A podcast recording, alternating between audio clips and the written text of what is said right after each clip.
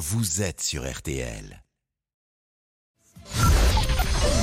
13h, 14h30. Les auditeurs ont la parole sur RTL. C'est l'heure du débrief de l'émission par Laurent Tessier. L'émotion, la colère toujours aussi présente cinq jours après le meurtre de Lola à Paris, assassinée dans des conditions atroces. La principale suspecte, une jeune femme algérienne de 24 ans, est en situation irrégulière. Elle va être soumise à une expertise psychiatrique. Jérôme a réagi au 3210. Je suis ému, en fait attristé, parce que il n'y a pas pire que de faire du mal à un enfant en monde. Quand on fait du mal à un enfant, moi je considère qu'on n'est pas un être humain. Enfin. Mais l'affaire est désormais politique pour Abdel. Il y a clairement une récupération la petite fille n'est pas encore euh, enterrée, que la famille n'a donné euh, son avis à personne, on ne les, a, même pas encore vus. Et vous avez certains partis politiques comme Reconquête ou comme le Front National qui en font leur, euh, leur pain. Alors Charles n'est pas du tout de cet avis. Pour lui, il faut pointer du doigt le laxisme.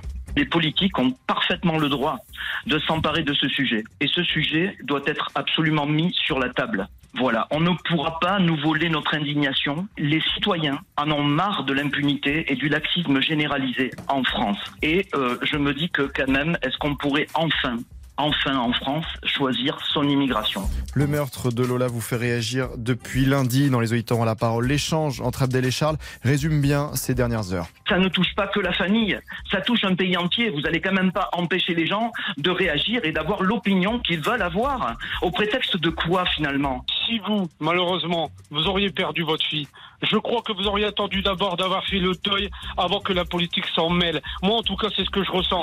D'abord bah le cœur et ensuite la politique. Je ne mélange pas les choses. C'est pas possible.